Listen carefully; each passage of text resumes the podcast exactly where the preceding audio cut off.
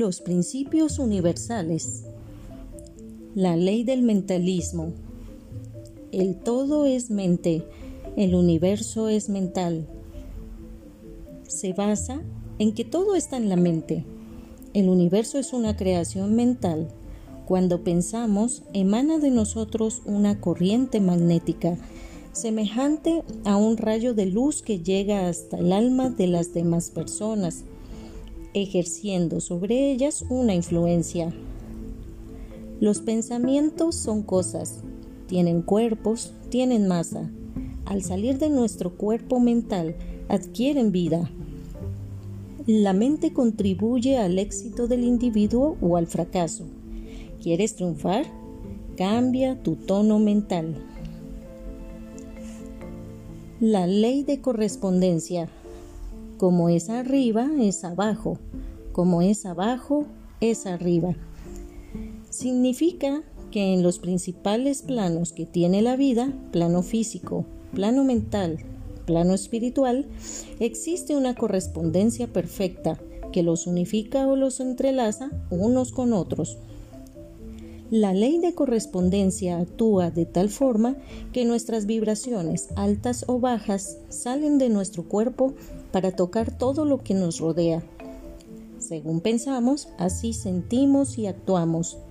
La ley funciona tan exacta que nada se nos da ni se nos quita que no sea nuestro, por derecho de correspondencia. La ley de vibración Nada está inmóvil, todo se mueve, todo vibra. Este principio ya fue confirmado por la ciencia moderna, comprobado que todo en la naturaleza permanece en un perpetuo estado de movimiento. Cada átomo, la partícula más pequeña descubierta hasta hoy, es un sistema planetario en miniatura. El Sol, el núcleo y sus planetas, los electrones girando a su alrededor. De ese modo se demuestra que las partículas aparentemente invisibles permanecen en constante movimiento. El que usa la ley de la vibración equilibrada, es decir, trata de dar y de darse a sí mismo todo el bien que puede irradiar, pasa a una fuerza vibratoria más elevada ya que el pensamiento positivo vibra en alta frecuencia. Cuando una persona vibra en baja frecuencia, todas las personas que vibran en esa misma sintonía le transmiten sus males o sus problemas, porque es lo que se atraen mutuamente, como los átomos. La ley de polaridad. Todo es doble, todo tiene dos polos todo su par de opuestos. Los opuestos son idénticos en naturaleza, pero diferentes en grado. Los extremos se tocan. Todas las verdades son semiverdades. Todas las paradojas pueden reconciliarse. Esta ley explica que separar a cosas diametralmente opuestas es solamente cuestión de grados y afirma que todo par de opuestos puede reconciliarse pues todo es cuestión mental. Si estás polarizado negativamente, atraerás sobre ti toda cosa negativa y lo llevarás contigo afectando otros ambientes, personas o cosas que entran en contacto contigo.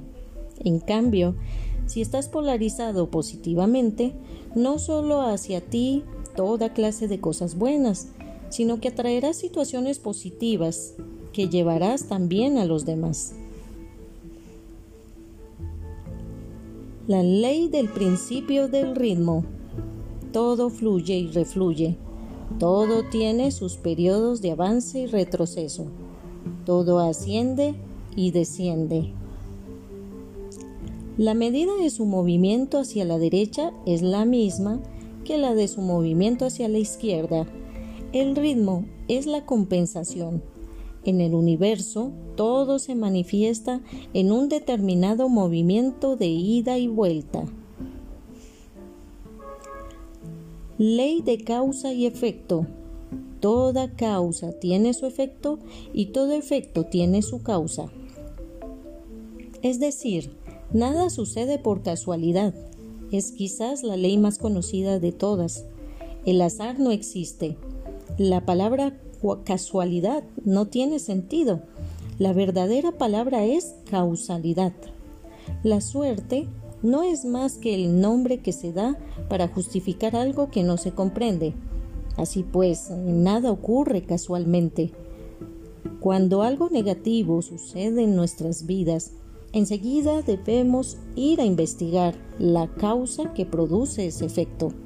Encontrada la raíz del mal, se extirpa y el mal desaparece. Cuando los humanos se dan cuenta de que ellos mismos son causantes de los males que los aquejan, de pronto les entra un inmenso deseo de arreglar las cosas. Cuando este deseo es intenso y fuertemente proyectado, inmediatamente recibe toda clase de ayudas del universo para generar positivismo. La ley de generación.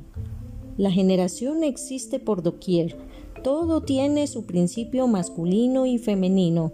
La generación se manifiesta en todos los planos. Nada puede generarse sin que el principio madre-padre se encuentre presente. De la unión de estos dos polos, inteligencia, amor, surge la creación. El principio masculino es atraer, estimular, sembrar, dirigir. El oficio del polo femenino es recibir, germinar, reproducir, dar forma. Todo surge del funcionamiento de este principio de generación en el plano de la energía. Para que este principio funcione correctamente, los dos polos deben trabajar en armonía. Pero en muchos casos, la voluntad de los géneros, hombres y mujeres, es muy débil. Así vemos a los hombres y las mujeres convirtiéndose en ecos de otros, que tienen una mente o una voluntad más fuerte que la suya.